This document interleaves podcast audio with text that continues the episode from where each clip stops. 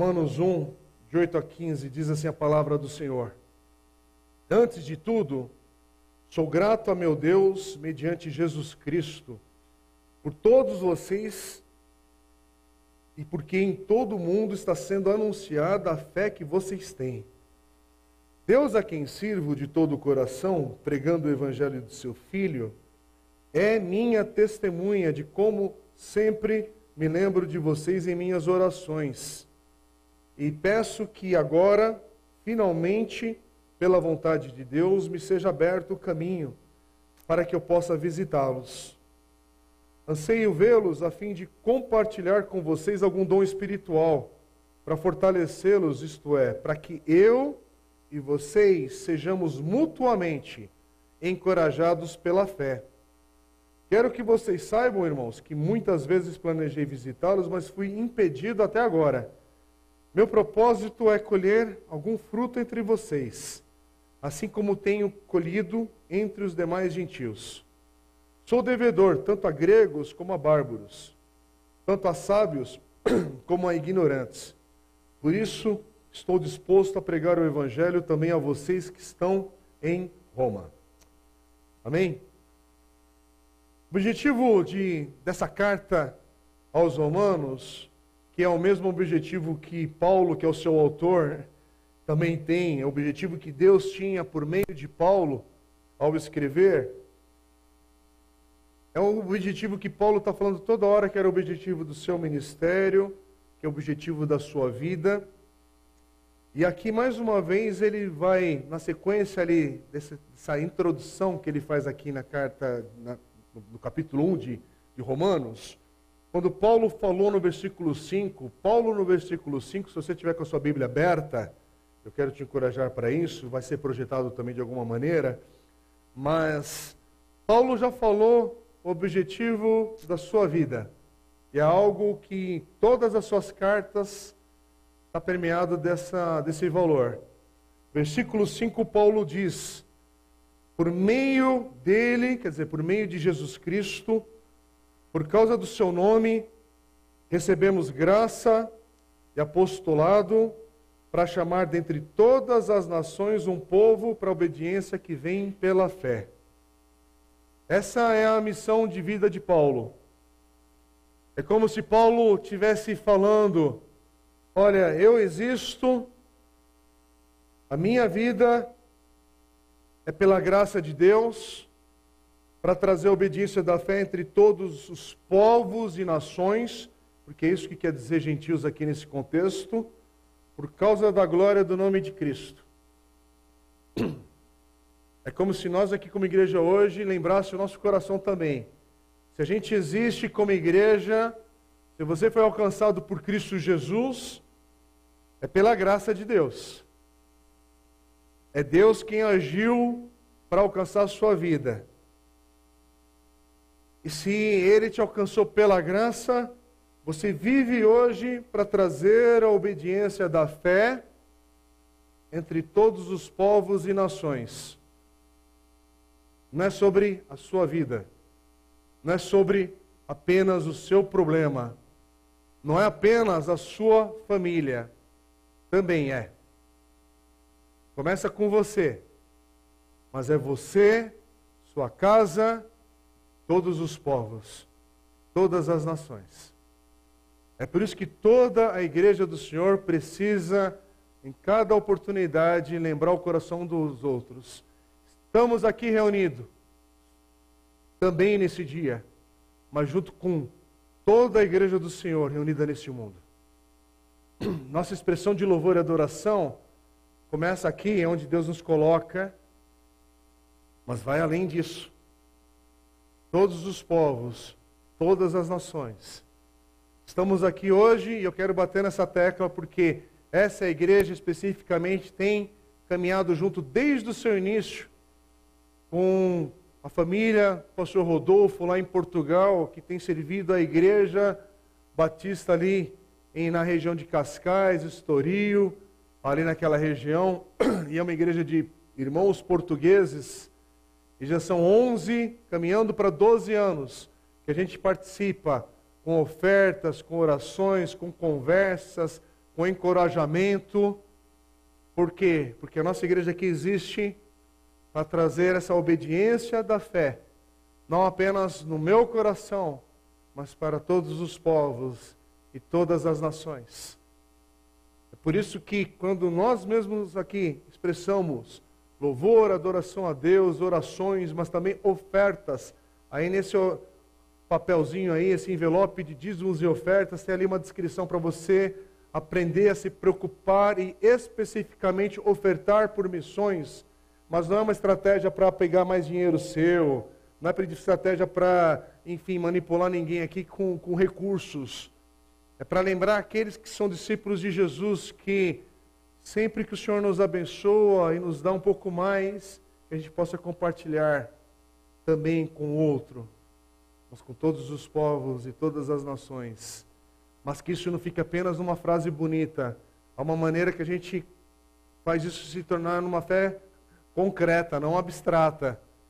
E é isso que a gente está fazendo aqui hoje, lembrar o nosso coração de novo, para que tudo traga glória ao nome de Cristo. Isso é o que importa, irmãos. Quanto o Senhor nos der da sua boa vontade para que a gente se reúna aqui, tudo para a glória do nome de Cristo. Compartilhei com a igreja agora há pouco. Estamos aqui numa fase que ainda tem mais uns dois meses desse ciclo, irmãos. E aí, no segundo semestre, nós vamos ter um direcionamento aqui para a igreja que nós estamos orando e vamos conversar sobre isso e vamos dar alguns novos passos com a igreja. Mas por que, que a gente está mexendo na estrutura? Tudo para a glória do nome de Cristo. Para acolher você, sua família, quem você ama de uma maneira melhor, com aquilo que Deus tem nos dado hoje para cuidar também com isso. Mas não é estrutura pela estrutura. Não é estrutura pela vaidade.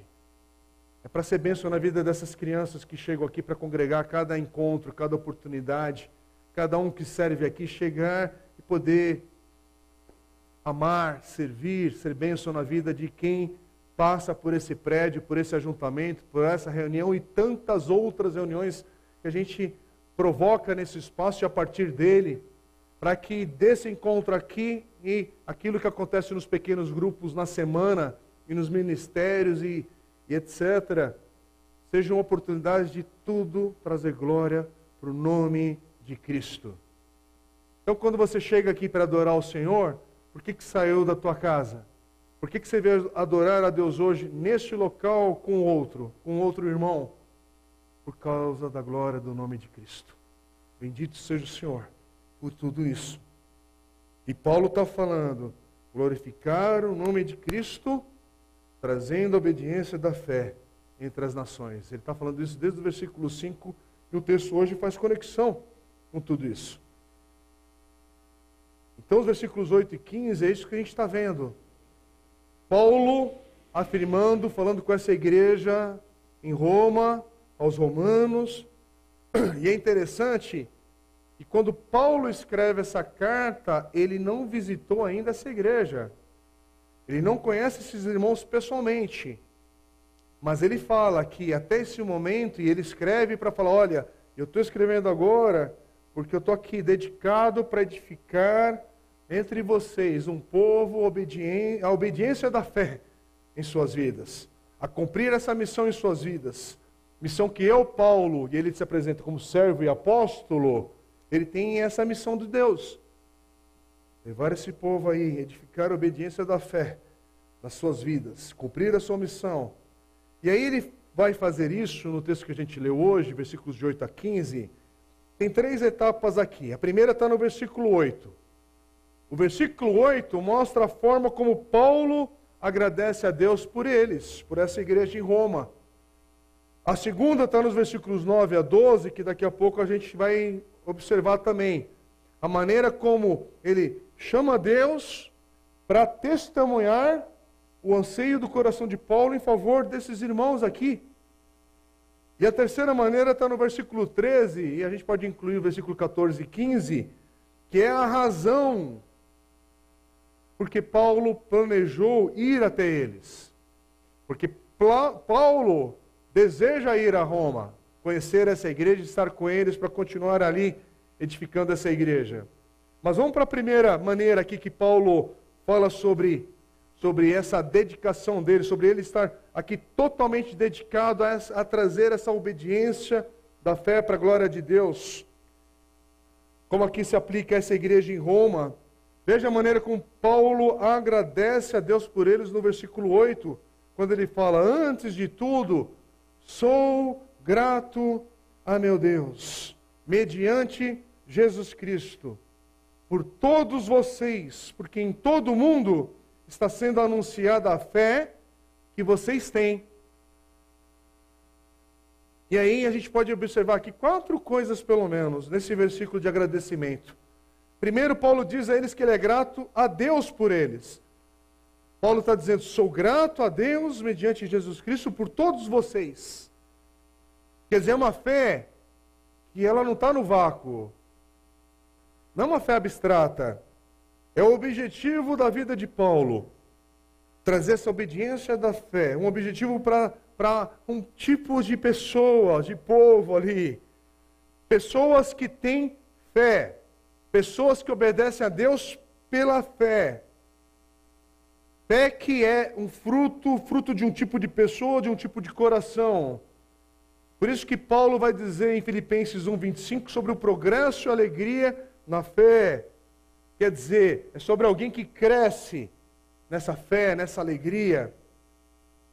Interessante que Paulo, em segundo lugar, aqui ele vai falar, ele vai agradecer a Deus nessas pessoas que é sobre uma fé. Que, olha como ele diz: sou grato a Deus mediante a fé mediante Jesus Cristo por todos vocês, porque em todo o mundo está sendo anunciada a fé que vocês têm.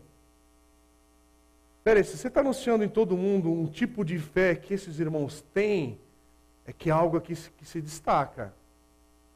É algo aqui que, olha, merece ser falado. Então veja nesse versículo, apenas nesse versículo 8, como Paulo diz estar dedicado nessa missão com esses crentes em Roma. E ele é claro em dizer, ele está repetindo aqui várias vezes: olha, eu não estou aí presente. Eu não posso estar aí presente para trazer essa obediência da fé entre vocês. Mas tem algumas coisas que ele consegue fazer à distância. Como eu e você, nós não conseguimos estar presentes em todo lugar. Mas à distância, podemos fazer alguma coisa. E aí Paulo diz aqui que ele está falando sobre isso. Olha, eu não estou aí, mas eu quero que vocês saibam o que eu tenho feito para que vocês sejam encorajados, para que isso mexa com vocês, para vocês também darem graças a Deus por isso. Quer dizer, essa é uma maneira de Paulo falar, encorajar esses irmãos, sinalizar para eles que estão distantes, mas que ele está ali por trás deles que há outras pessoas ali, olha, nós não estamos presentes, mas nós estamos orando. Nós estamos colocando vocês em, oração diante de Deus dia a dia. Nós estamos aqui encorajando. Não, nós não estamos aí, mas ao mesmo tempo estamos. Nós estamos aqui comprometidos com o que Deus está fazendo em suas vidas, na edificação da sua fé. O que eu acabei de falar, irmãos. Eu e você não estamos com o pastor Rodolfo, sua família ali, com a Cidinha, com essa igreja batista ali na região de Cascais Estoril, em Portugal, mas estamos. Não estamos lá presentes hoje. Hoje, inclusive, sabia que essa igreja já se reuniu, porque há um fuso horário diferente, o culto lá também é de manhã. Já se reuniu e já se espalhou ali naquela região. Mas a gente estava ali presente com eles. Por quê? Que nesse momento estamos orando, apertamos, no dia a dia dessa igreja a troca de mensagens, compartilhando palavras de encorajamento. Eu espero que você esteja orando. Nessa semana, nós também estivemos presentes com as demais igrejas batistas da nossa região. Porque, de uma maneira mais simples e de valor, inclusive, a nossa igreja, com regularidade, oferta para a Associação Batista do ABC. Você sabia disso? Todo mês nós damos uma oferta para a associação. Por isso que nós participamos como igreja da Convenção Batista Brasileira, que essa igreja é filiada. Não é só um título, não é só um nome no papel ali ou no site ali para fazer propaganda. Ao fazer parte disso, a gente compartilha recursos, a gente compartilha atenção, a gente ora e presta atenção no que está acontecendo. De uma maneira indireta, a gente está encorajando cada igreja batista da nossa região, porque essa é a nossa denominação, é o grupo que nós participamos e que Deus abençoe cada ajuntamento de igrejas aqui no nosso entorno. Mas vai além disso. Nós, como igreja local, também pedimos, Senhor, nós não estamos presentes nas igrejas metodistas, presbiterianas, Assembleia de Deus e outros tantos nomes de igrejas espalhadas na nossa cidade e nesse país, mas somos um povo em Cristo. A igreja do Senhor, e que nós oramos, Senhor, não apenas aqui, mas onde teu povo se reúne, recebe a adoração, recebe o louvor, derrama teu espírito ali mais um pouco da tua graça, que traga um povo essa obediência da fé. O Evangelho é para a minha vida, mas envolve o outro. O Evangelho envolve a minha casa, a minha família, mas também a família do meu irmão do lado e essas famílias espalhadas no mundo. Todos os povos, todas as nações. Terceiro lugar, observe que essa fé que eles têm de alguma forma ali se tornou uma fé visível e conhecida. Paulo está dizendo: sou grato a meu Deus, porque em todo o mundo está sendo anunciada a fé que vocês têm. Na última mensagem pregada aqui, nesse texto, lembra, eu citei, se você esteve ausente, só para dar o contexto, essa igreja de Roma é uma igreja pequena. É uma igreja, em parte, que ainda é anônima. Nós sabemos que essa é a maior carta do Novo Testamento por causa da história, dois mil anos depois. Mas esses irmãos estão recebendo essa carta agora de um Paulo que ainda é um anônimo para o Império Romano. Sim, começa a haver um barulhinho ali. Sim, começa a haver um ruído, que alguma coisa está acontecendo. Mas ainda é um ruído. Ainda tem muita coisa para acontecer aqui. Mas é interessante que Paulo já começa a dizer: em todo o mundo está sendo anunciada a fé que vocês têm. E por que em todo o mundo? Porque Atos 1 e 2 já aconteceu. Você sabe o que é Atos 1 e 2? Em Atos capítulo 1, narra a ascensão de Jesus e o derramamento do Espírito Santo sobre toda a igreja. E a partir daquele momento a igreja tem ali a palavra para se espalhar. Judeia, Samaria, até os confins do mundo. E essa igreja levou a sério essa ordem, essa comissão de Jesus. E nesse momento aqui de Romanos, essa igreja já, Paulo mesmo, já fez, já está nas viagens missionárias dele, já está em andamento essa obediência da fé. Está se espalhando em todo o mundo. Está se espalhando em todo mundo, inclusive o que Deus começou a fazer aqui em Roma, com esses irmãos. Possivelmente, irmãos que estavam presentes em Atos capítulo 2. Irmãos que estavam ali naquele ajuntamento das 120 pessoas e que, de alguma maneira, o Senhor ali começou a alcançar todas as etnias. Não apenas o povo de Israel mais. Então, quando você lê aqui, opa, alguma coisa está acontecendo. Quando eu leio que o mundo está, que em todo o mundo está sendo anunciada a fé que vocês têm. Essa fé agora, ela é visível. Mas não é interessante, porque quando a gente fala fé, eu não consigo pegar. É um ato do coração. Como é que ela está visível? Romanos 10, versículo 9 diz assim: se você confessar com a sua boca que Jesus é Senhor e crer em seu coração que Deus os ressuscitou dentre os mortos, será salvo. Mas é algo do coração. Ninguém consegue quantificar esse negócio. Então, como é que é algo invisível agora pode estar sendo visto em todo mundo? E a resposta é que essa fé, que é sim do coração, mas ela não fica só ali. Uma fé verdadeira produz algo que começa a ser visto na vida daquele que crê. Aquele que recebe Cristo em sua vida, que é alcançado pela graça de Deus, tem uma mudança na sua vida, algo é transformado ali naquela pessoa que de alguma maneira, de alguma em algum momento ela começa a transbordar. Isso que era que era o que aconteceu no interior começa a se tornar visível. Porque você conhece a árvore pelos seus frutos. Por isso que Paulo é grato. Porque a missão de, da sua vida aqui, de Paulo, não é só com coisas invisíveis no coração das pessoas. É essa concretização. É essa fé, de alguma maneira, agora se tornar palpável, de alguma maneira. É por isso que o objetivo de Paulo, no versículo 5, Paulo está falando que é chamar dentre todas as nações um povo para a obediência que vem pela fé. Tem obediência. Tem um andar.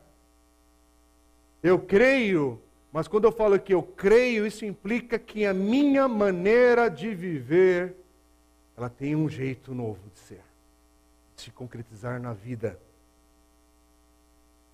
Algo se tornou visível conhecido em Roma, e a reputação desses irmãos começa a se espalhar de alguma maneira por toda parte. De novo, sabe aquela discussão que a fé é algo privado? Sim e não. Para quem está em Cristo, não é só o que aconteceu no teu coração, é o que acontece na tua vida. Não, fé não é algo privado. Para quem está em Cristo, não. É a minha maneira de viver, a minha maneira de me, me colocar no mundo. Por isso que a última observação aqui que Paulo traz é que ele agradece a Deus por essas pessoas que creem e dão o fruto de obediência. Ele diz assim: Sou grato a meu Deus mediante Jesus Cristo por todos vocês. E é interessante de novo, irmãos. Ele não está agradecendo aqui a esses irmãos em Roma por eles terem se convertido ou é, terem se tornado crentes, cristãos, discípulos de Jesus. E aí então produzirem esse fruto de obediência visível. Paulo, em primeiro lugar, agradece a Deus. O agradecimento é a Deus. Porque, em primeiro lugar, tudo é por causa do nome de Cristo. E o objetivo de Paulo aqui não é apenas, não é a fé, é a glória do nome de Cristo. Filipenses 2:11, Paulo diz assim em outra carta que toda língua confesse que Jesus Cristo é o Senhor, para a glória de Deus Pai. Para a glória de Deus Pai.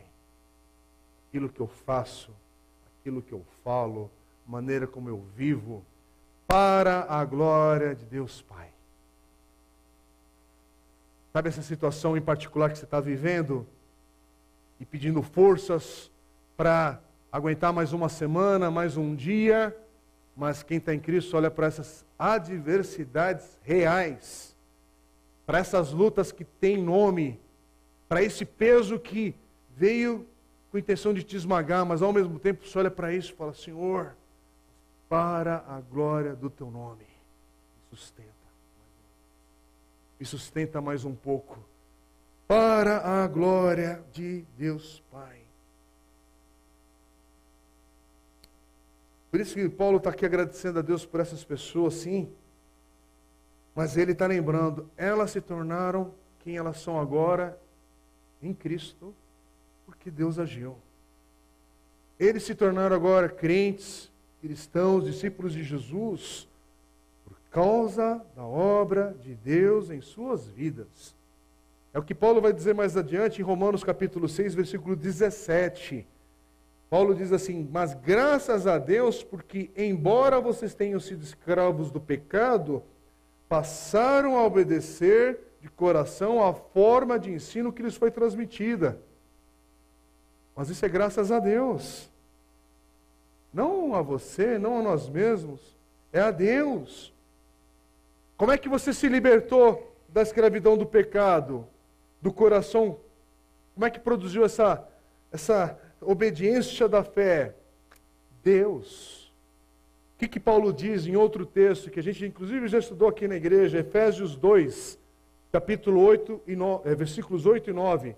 Efésios 2, 8 e 9 diz assim: Pois vocês são salvos pela graça, por meio da fé. Isso não vem de vocês, é dom de Deus. Não por obras para que ninguém se glorie.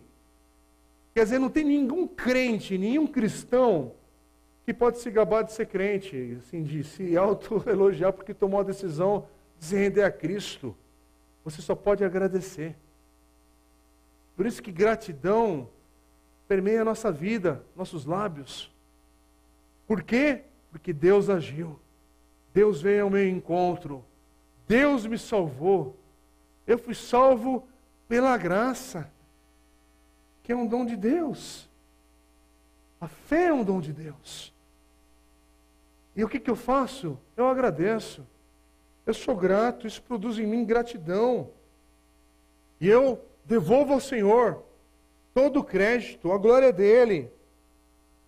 É isso que, de novo, Paulo está falando desde o versículo 1, 5. É por causa do nome de Cristo. E por isso que Paulo se coloca nessa condição. Ele, Paulo, existe para trazer a obediência da fé por causa do nome de Cristo, por causa do seu nome, que diz o versículo.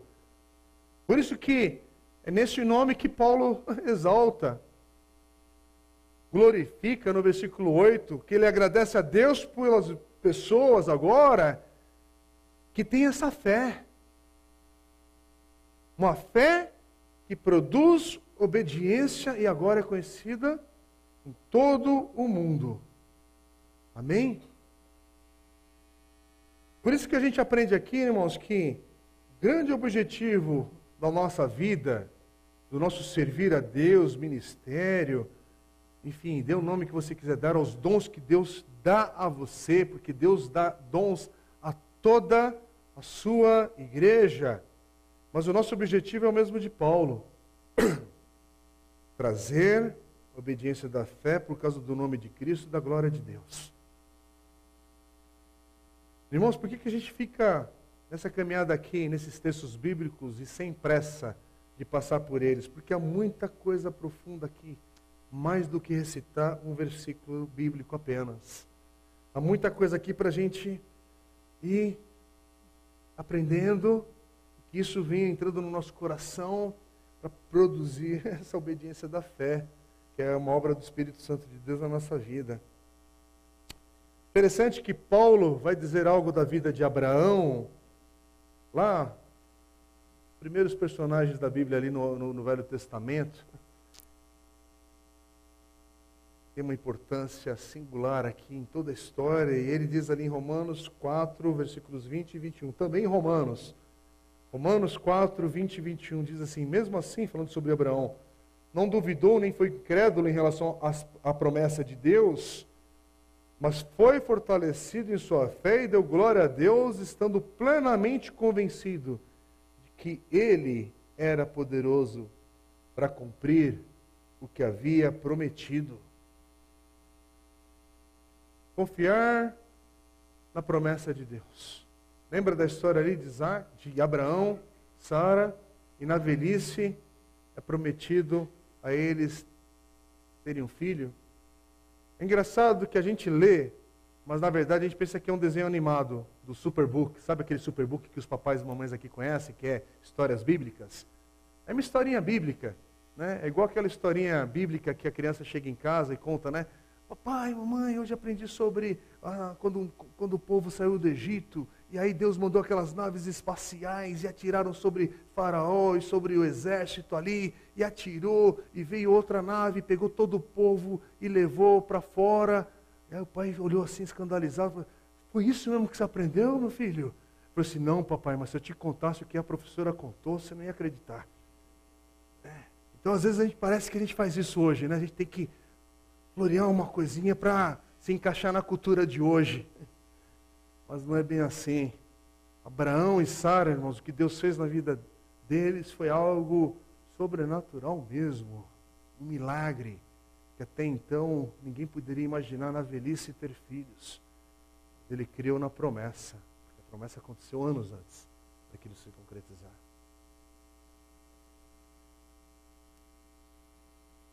Ele creu. E esse versículo tem esse sentido.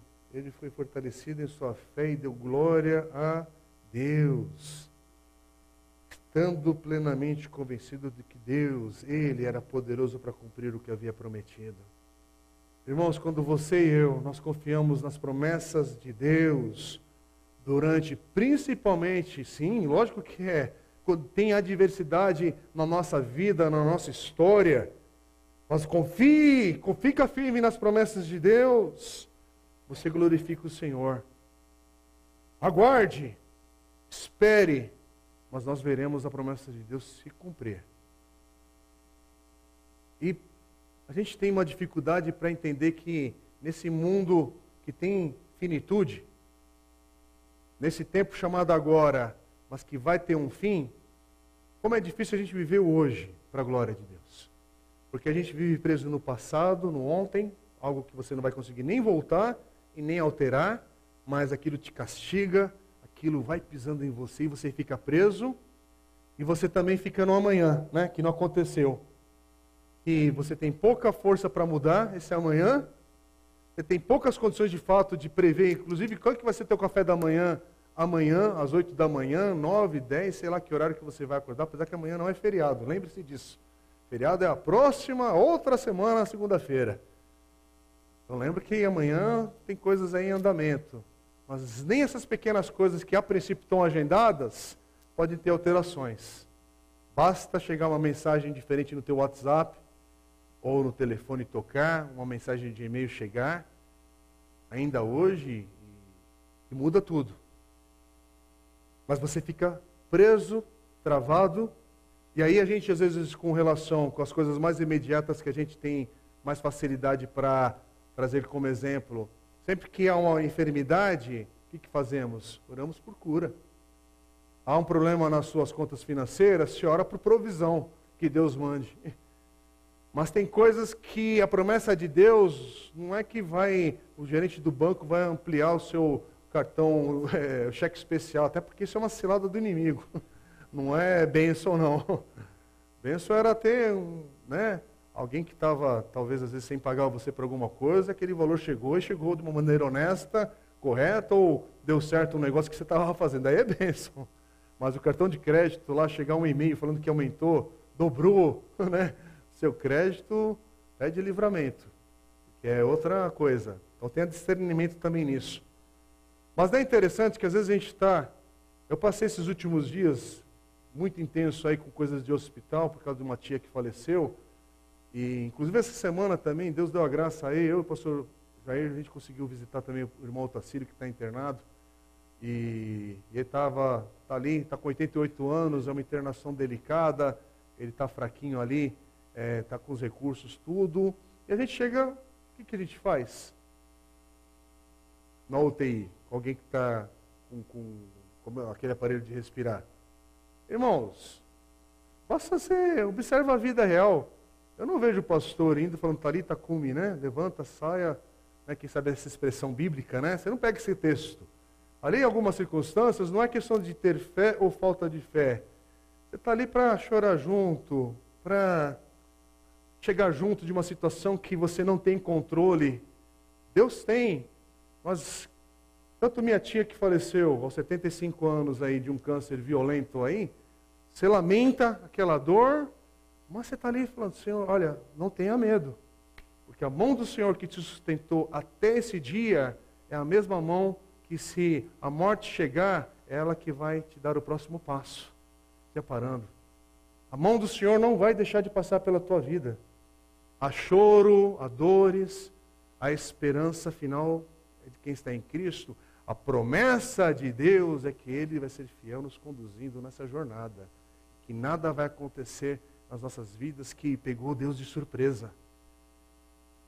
É que hoje tem uma pregação que deu uma distorcida em algumas coisas que são o fundamento da fé, que parece que a gente está largado no mundo e cada um cuida da sua vida, se esforça e faz, lá na frente pode ser que Deus apareça e que aí as coisas vão se ajustar. Mas olha, vai na tua fé, seja forte. Sim, meu irmão, estude, trabalhe, levante no horário que tem que levantar, mais cedo às vezes, porque às vezes é um dia mais puxado que tem que arregaçar as mangas. Mas ao mesmo tempo, sempre, Senhor, se o Senhor não der saúde, se o Senhor não der a vida no dia de hoje, para onde eu iria? Então, essa dinâmica, enfim, é, dá uma outra mensagem mas aqui, irmãos, é, é o seguinte: Paulo não pôde visitar esses irmãos, não foi ele nem que plantou essa igreja, mas sem Paulo ter visitado, ter é, plantado a igreja, a igreja existe, Deus fez. Nós chegamos aqui hoje em 2023, é, eu tenho um nome, você tem outro, você tem um contexto onde você nasceu, sua idade, família, contextos de, de, de tudo que você passou, de vitória, de desânimo, de tragédias, de, às vezes, alguma é, desânimo que você ganhou de alguém aí que, que foi um pesado na sua história. Todo mundo aqui tem história, todo mundo aqui tem um nome. Mas em tudo isso há um Deus, Senhor de todas as coisas que te fez e que desde o seu nascimento te amou e enviou Jesus Cristo pela sua vida. E ele não prometeu explicar, sabe, especificamente todos os desobrar da tua vida, porque na vida há mistério. Na vida há coisas que são grandes demais para a gente decifrar, tal, mas conforme o Evangelho nos alcança, a gente vai entendendo, Deus fez, Deus agiu, Deus agiu na minha vida. E aquele que está em Cristo olhar para a sua história e falar, foi a graça de Deus. Não foi porque eu me tornei um cara mais esperto do bairro, não foi a minha o raciocínio lógico que me trouxe nesse dia, chamado hoje para estar nessa igreja aqui adorando a Deus. Deus fez, Deus me preservou, Deus me conduziu, Deus me sustentou, e a minha história está permeada da graça. Graça. Oh, bendita graça de Deus. Porque, irmãos, eu fiz escolhas que hoje eu não estaria na igreja sendo pastor. Já fiz escolhas na minha vida que sei lá onde que eu estaria hoje com a minha história. E se o Senhor tivesse respondido algumas orações que eu fiz e chorei, e fiz jejum e oração, e falei, não, agora vai, agora vai vir uma resposta, agora vai acontecer tal coisa. Oh Senhor, obrigado porque o Senhor tampou os seus ouvidos, porque o Senhor tinha os teus propósitos na minha história. E tem muita coisa que ainda hoje eu não sei direito, mas só sei que foi pela graça. E é pela graça que a gente vai prosseguir. E pela graça, o Senhor permite que, como igreja, a gente esteja aqui hoje para lembrar um ao outro estamos aqui para que essa caminhada de fé produza um fruto. E é um fruto de obediência. É um fruto que implica numa maneira de viver. É uma maneira de viver que é o seguinte: olha, e eu quero falar com todo carinho e respeito. Ô Senhor, permite que o irmão Otacílio aqui entre aqui ainda por essa porta. Porque a alegria dele, ele sempre compartilha isso aqui no nosso meio, a alegria dele é estar aqui aos domingos. Enquanto para muita gente tanto faz estar aqui, ele anunciou com seus 88 anos, a alegria dele é estar aqui, no meio da igreja, louvando a Deus. E onde ele está agora nesse hospital, se estiver ouvindo essa palavra, ou se estiver em algum outro momento ouvindo, porque até então ele estava ali com os remédios sonolento, inclusive voltando, eu estava falando que eu e o pastor Jair estivemos lá. A gente teve um tempo de UTI, coisa rápida, estava ali naquela posição de, dormindo, medicado, e... mas a gente fala de Deus, a gente ora, e ora pela família, lógico. Mas o que, que a gente faz nesse momento? Oramos. A gente ora, Senhor, renova a esperança, renova as forças, renova o coração. Irmão, se chegou aqui abatido, nós vamos orar no final desse culto, tá? Nós vamos orar porque aqui é a igreja do Senhor. Você sabe o que você está chorando. Você sabe o que, que você está derramando lágrimas do coração ou até literais diante do Senhor. Você sabe o que é uma situação que só Deus pode resolver. E louvado seja Deus que Ele permite que a gente ore, que a gente clame. E crer que Ele é o Deus que ainda age hoje, na minha vida e na sua vida. A igreja não é um lugar também para a gente agora limitar a fé de cada um aqui para falar, olha, Deus só vai até essa página, até aquela. Não é isso, a gente apresenta ao Senhor. Mas, contudo, nossa esperança está nas promessas de Deus envolve esse amanhã com Ele, um futuro seguro nas mãos do Senhor. Lembrando que somos peregrinos na terra, somos peregrinos nessa história. Então muda-se governo, muda-se contextos familiares, igreja, lugar onde você mora, muda-se os estágios da vida, passamos pela infância, adolescência, juventude, casamos, entramos na terceira idade, mas tudo para a glória de Cristo, por causa do nome de Cristo. Agora, quem não está em Cristo, está sem, tá sem essa palavra de esperança na vida. Por isso que a pessoa vai para a droga, vai para o sexo, porque ele pensa que a sexualidade, a identidade de gênero, isso tudo é isso que vai trazer esperança para o coração. E a vida está toda bagunçada porque está tudo fora dos propósitos de Deus, está tudo é, confuso e cada vez mais confuso, cada vez mais angustiante. E como vocês têm observado, e cada vez mais eles estão descendo a régua para alcançar os de baixo, as crianças, os indefesos, por quê? Porque a malignidade desse mundo, ela é terrível e cada vez ela pisa mais fundo. Por quê? Porque está na iminência da volta do Senhor. E conforme Jesus está mais próximo, mais disso tem se manifestado. Ou não? O que, você está pensando na vida? Ao observar as coisas. Na nossa terra, no mundo, nos valores que todo mundo compartilha. Então, agora é. Fica firme com o Senhor as promessas de Deus que não são circunstanciais. Promessas de Deus que o Senhor já deixou claro no seu ensino, o verdadeiro ensino apostólico que nós temos com o Novo Testamento, para a partir do texto ali, a gente poder olhar para o Velho Testamento com a lente de Cristo Jesus. E aí olhar aquilo que era prometido, cumprido em Cristo. E algumas coisas ainda que se cumprirão definitivamente. Então, irmãos, quando você vê dor, com todo, volto nessa tecla para não ser tolo aqui com vocês. Quando olho para o irmão Otacílio deitado ali naquele leito, e a gente, de novo, Senhor, traz o irmão Otacílio de novo para ter mais um, um, um, ciclo aqui. Oh, mas já, de, traz de novo. Nossa oração quer ver isso. A gente deseja como igreja, como amigos, como irmãos em Cristo, mas, contudo, ao mesmo tempo, fala, Ô oh, irmão Tassila, é para o breve tempo isso. E aquele que está em Cristo sabe que esse corpo frágil vai ser renovado ainda naquilo que a gente chama de glorificação, lá na frente. Logo, logo, essa dor, ela é, ela vai terminar. Oh, irmãos, aqueles que têm problema na lombar, dá glória a Deus. Aqueles que sabem que não adianta fazer cirurgia da coluna, que é só paliativo. Que, você já viu aquela história, né?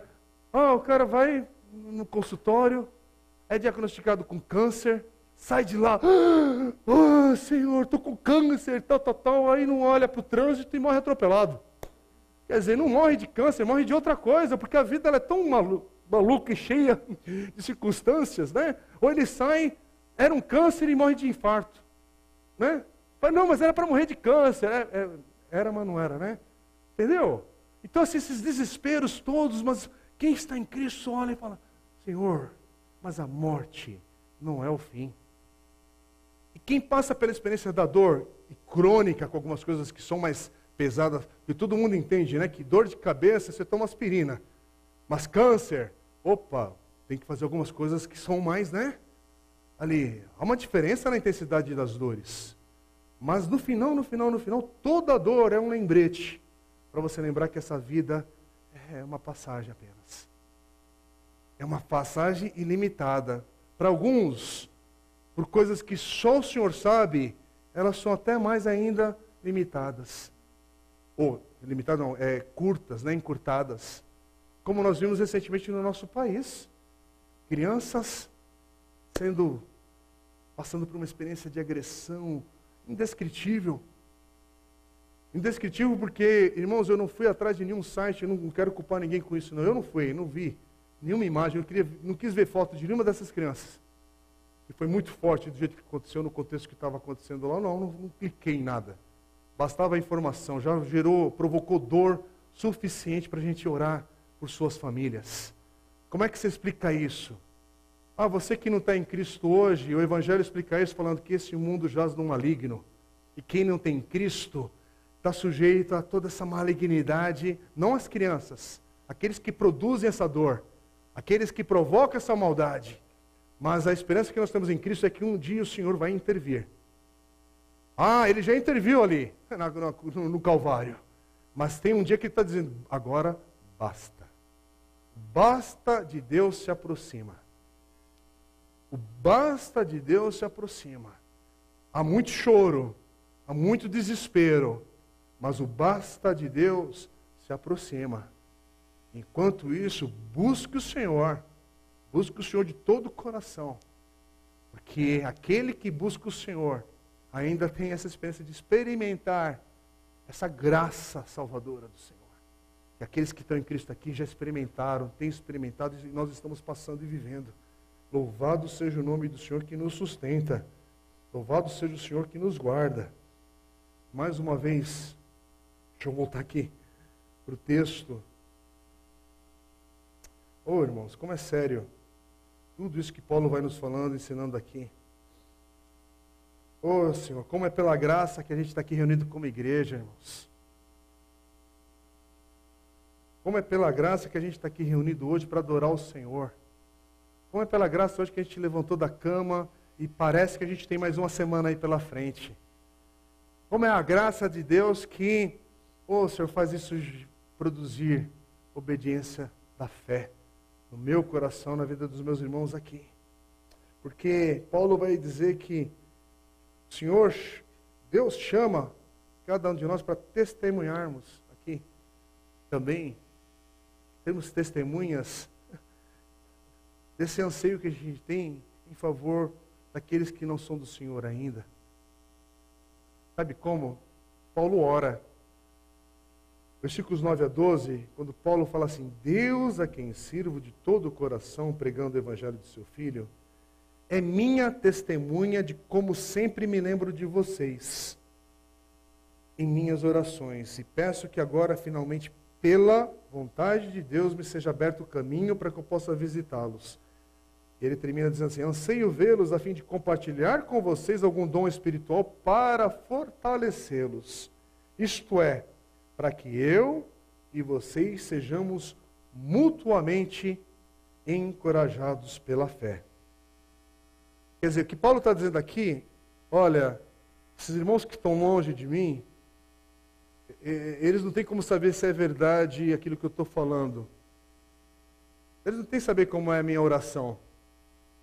Se eu falar que eu oro por você, eu orei pelo irmão tal, por aquela família, ninguém aqui tem como ver. Mas Deus tem. Deus é minha testemunha. Então, sabe o que é nós aqui vivermos dessa maneira? O Senhor é minha testemunha da minha oração, da minha preocupação, do meu orar na minha casa, pela minha igreja, pelo povo de Deus espalhado nesse mundo, pelos povos e pelas nações. O Senhor é minha testemunha daquilo que de fato é a minha eu posso dizer assim, minha listinha de oração. Sabe aquela listinha de oração que começa com eu, eu, eu, e aí na segunda página é eu, eu, eu de novo, e na terceira página também é eu, eu, eu, eu, eu. Tem um filtro errado aí, irmãos, nesse negócio. Porque até Paulo diz aqui, não é interessante que a preocupação de Paulo, o anseio dele é porque ele tem um dom espiritual que ele quer compartilhar ele precisa compartilhar. Ele precisa compartilhar porque é nesse compartilhar mútuo que ele não só abençoa, ele é abençoado. O que é a igreja, irmãos? Cada um, cada um aqui recebeu um dom do Senhor na vida. Talvez você tenha dificuldade para verbalizar ou pontuar isso na tua vida, e é isso a gente vai aprendendo pela palavra e em conversas e em aprendizado que é ministrado. E é justamente por isso que na igreja há ensino que na igreja é uma palavra, às vezes, de, de exortação, de edificação, use a palavra que você quiser. Mas aqui na igreja a gente exerce dons para abençoar. Mas como é interessante que cada um aqui que exerce o seu dom tem uma história para dizer que foi abençoado também. Nesse compartilhar, você de alguma maneira, a graça de Deus, ela vai alcançando a nossa vida. Irmãos, de uma maneira simples e concreta, você vem às vezes servir de uma maneira básica aqui na igreja, que a gente às vezes considera, né? É, não é básico ter a mesa do café aqui pela manhã, mas para quem participa desse ato, desse momento, você não é grato a Deus que alguém acordou mais cedo, preparou aquele cappuccino abençoado? Eu quero falar aqui para essa irmã se alegrar mais ainda, né, Val? E não é bom isso? Que não foi à toa, não é só pozinho de café misturado, há amor nisso. E quando abençoa quem fez, se é um café, se é um pão, hoje mesmo, por algumas questões que a gente estava resolvendo aqui no salão, eu não fui desfrutar da mesa. Ô oh, Senhor, que tristeza até abrir mão desse momento. Só que um pouquinho antes eu passei por ali. Deu tempo de cumprimentar os irmãos. Porque não é para cumprimentar mecanicamente. É porque é benção. Eu não sei quando é que a gente vai se cumprimentar de novo. Eu não sei o próximo domingo se todos aqui vamos estar reunidos. E aí eu estava falando para você, a gente é preso no passado, no futuro e nesse hoje. Você desfrutou dessa mesa que o Senhor tinha preparado para você? Ou você, por favor, eu, eu, tenho filhas, tá? Tenho duas meninas, eu sei o que, que é aquela dificuldade, às vezes, de chegar aqui, porque a tropinha lá, basta duas que já, né?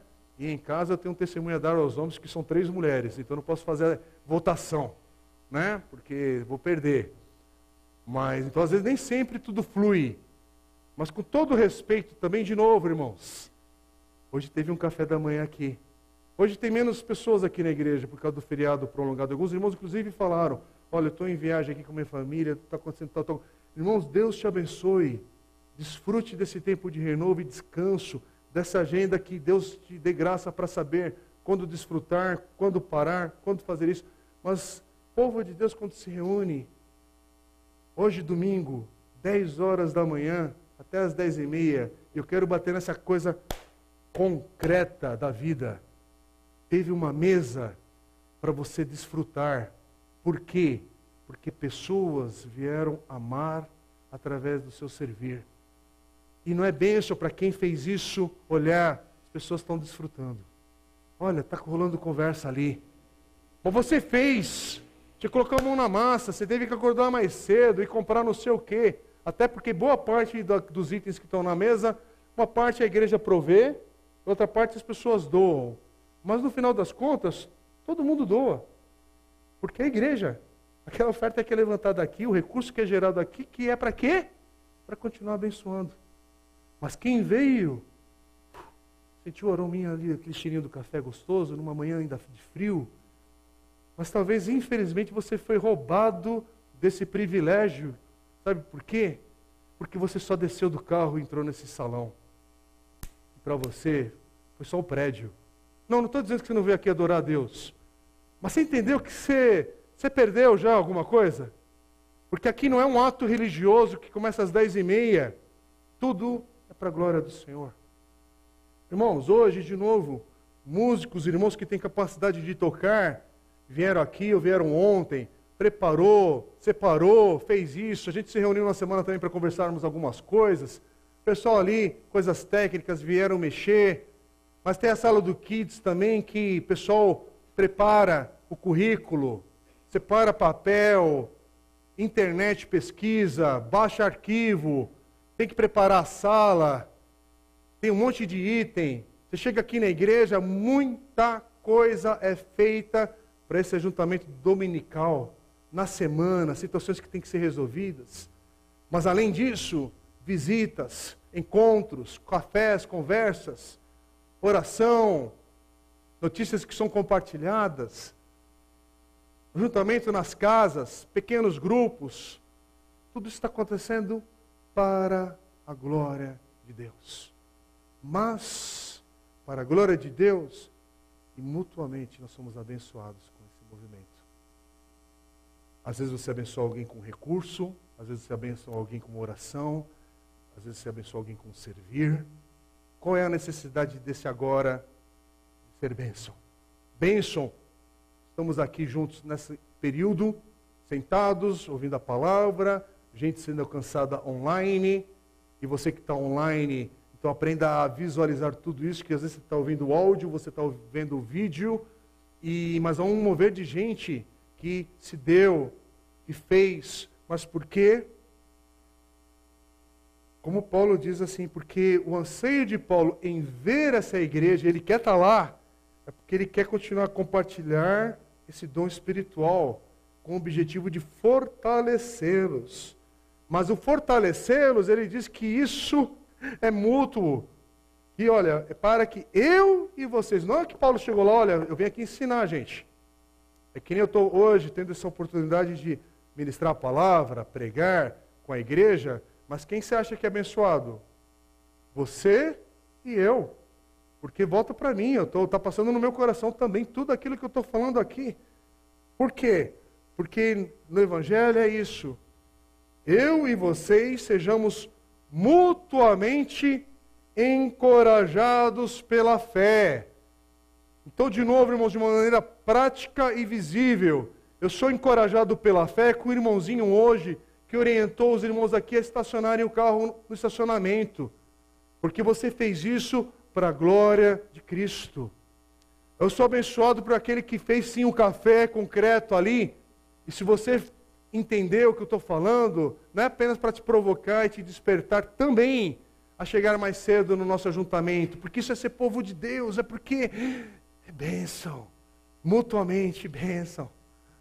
Então você quer servir no kids, você quer servir na música, você quer servir assim, A, B, C, D, E, F, há diversas áreas. Ou, olha, eu, por condição tal, eu estou vindo sempre com regularidade aqui na igreja, sento, ouço a palavra, vou para casa, mas meu irmão, nesse período que você está aí, nesse movimento, no seu ato de adoração, agora conosco aqui coletivo da igreja, nós somos também abençoados mutuamente porque você veio, você adorou conosco e que Deus trate no teu coração. Mas todos temos dons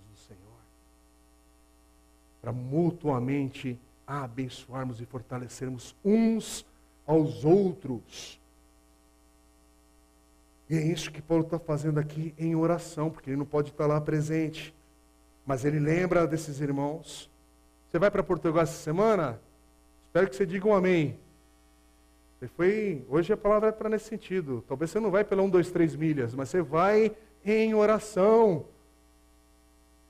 Você vai, você vai em lugares que o Senhor nos colocou para orarmos, para ouvirmos, para encorajarmos.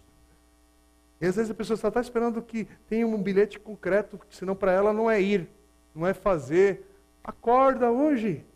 Acorda, desperta tu que dormes. Desperta para a palavra. E esse versículo, na verdade, é para a tua salvação. Que esse desperta tu que dormes ali é que o Senhor fale, haja luz na tua vida hoje. Porque muita da cegueira que você vive é porque os teus olhos estão escurecidos ainda para as coisas espirituais de Deus. É tempo de você clamar a Deus. Porque aqueles que são do Senhor, o Senhor diz: haja luz, desperta, haja vida no teu coração. Para você começar a falar: Agora eu vejo. Agora eu começo a ver. Agora, para muitos que estão em Cristo, talvez parece que há uma, uma nuvem, às vezes, que se levanta. Você já tem olhos espirituais, mas precisa que uma neblina saia. Oh, Deus, faz isso hoje, Senhor, porque há muita cegueira que é espiritual da tua palavra. E Paulo está dizendo aqui: Eu sempre lembro de vocês em minhas orações. Oh, bendita verdade aqui. Ele ora pela vontade de Deus aconteça isso. Pela vontade de Deus, é o que nós estamos orando.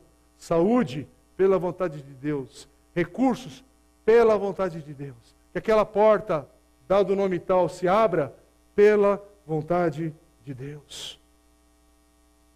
Porque é, é por isso que Paulo, pela vontade de Deus, ele quer chegar até Roma. Para quê? Porque ele quer ali ser bênção, quer fortalecer esses irmãos quer que a fé desses irmãos sejam é, fortalecidas. Para quê? Para que haja essa obediência da fé. E aí vamos para o final, versículo 13. Porque esse compromisso de Paulo, no versículo 13, aqui ele é mais explícito para explicar. Ele diz assim: Quero que vocês saibam, irmãos, que muitas vezes planejei visitá-los, mas fui impedido até agora, e meu propósito é colher algum fruto entre vocês assim como tenho colhido entre os demais gentios. E que fruto é esse? É o fruto da fé. esse fruto da obediência, da fé, que em Romanos 6, 22 diz assim: Mas agora que vocês foram libertados do pecado e se tornaram escravos de Deus, o fruto que colhem leva à santidade e o seu fim é a vida eterna. Bendito seja Deus, que haja esse fruto na nossa vida, na nossa história. Irmãos, é isso. Nossa igreja está daqui a pouquinho completando 12 anos, Deus assim permitindo. Em junho, último domingo de junho é, é uma data que a gente guarda com carinho e gratidão ao Senhor. Que há 12 anos iniciamos essa igreja. Um grupo pequeno, que Deus foi dando graça. Hoje é o grupo que tem aqui, pelas pessoas que já passaram, que já congregaram com a gente nesse período também. E hoje, pela vontade de Deus, também estão espalhadas em outros locais. Mas louvado seja Deus pelo grupo de hoje. E nesse hoje, que não é o ontem e nem o amanhã, que a nossa mente é, é, é expert em ficar presa, nesse agora, com esse povo que o Senhor permite que a gente seja igreja, por que, que estamos aqui? Para que a nossa vida dê esse fruto da fé, de obediência. Neste agora que você viva, você desfrute. Para que neste agora você não perca de novo uma mesa de café preparada por Deus para você.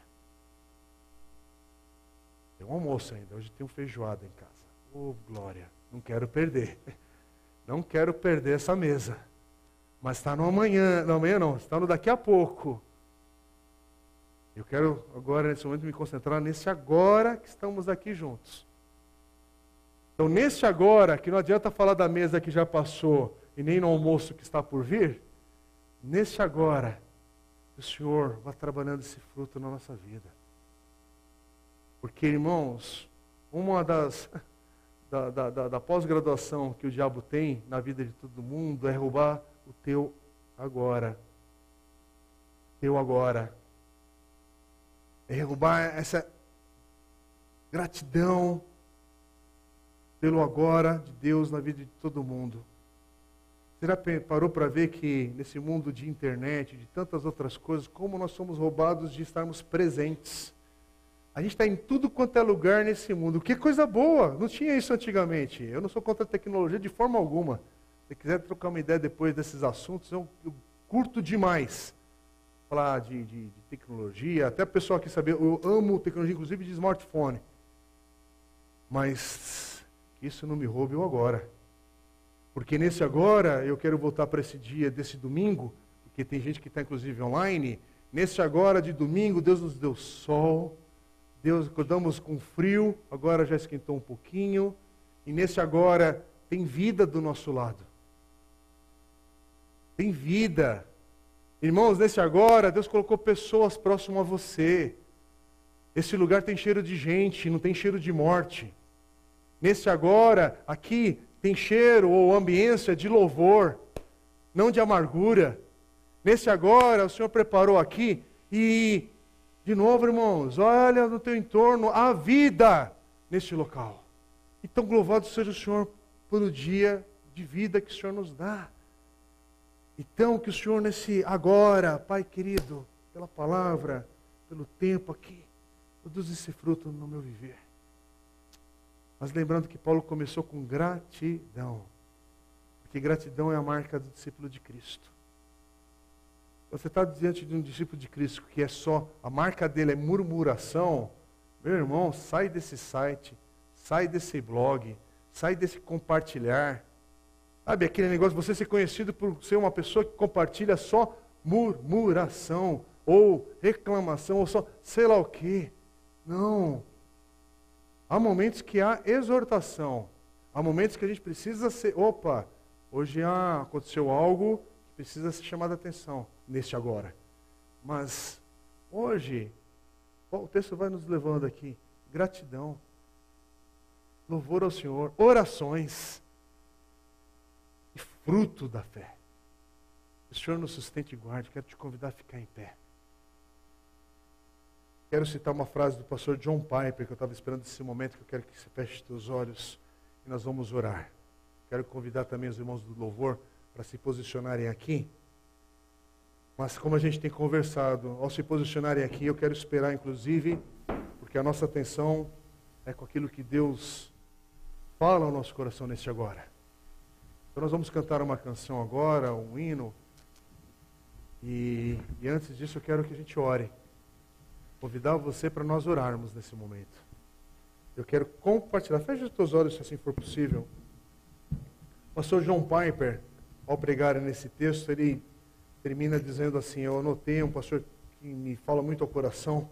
Ele diz assim: Se estamos comprometidos com a supremacia de Deus em todas as coisas, para a alegria de todos os povos, estejamos comprometidos em trazer obediência da fé uns aos outros e entre os povos de nossa vizinhança e as nações. Por isso eu quero te dizer, onde Deus tem colocado sua vida, onde Deus tem te colocado neste agora. Gratidão, orações e o fruto da fé.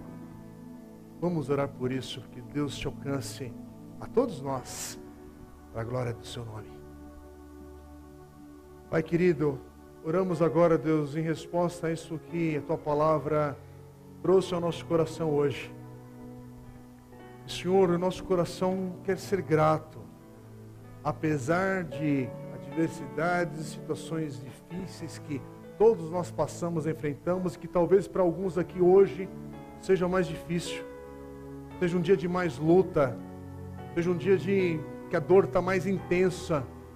Mas, Senhor, restaure em nós a gratidão, gratidão que produz louvor, uma gratidão que nos leva a olhar para a vida e entender que tudo que nós recebemos é pela graça do Senhor. Nossa salvação, nossa vida, tudo que temos hoje é pela graça do Senhor. Então, Pai, obrigado. Obrigado porque podemos orar como Paulo orou por essa igreja, nós oramos uns pelos outros aqui, porque o Senhor tem nos dado dons para que possamos mutuamente sermos abençoados e ser bênção. Eu posso abençoar meu irmão e ser abençoado também pela sua vida. Cada um aqui, Deus, com as diferenças que temos, porque assim o Senhor nos fez também diferentes, mas podemos, como igreja, Deus, caminharmos juntos para a glória do Teu nome, Senhor. Ó oh, Senhor, que esse fruto da fé possamos caminhar nessa obediência da fé que Paulo tanto insiste em falar e ensinar. Guarda-nos, Deus, num, num mundo que caminha na desobediência e rebeldia aos teus valores. Guarda o nosso coração, Deus, para não ser corrompido pelos valores que o mundo tanto quer impor, inclusive sobre a tua igreja.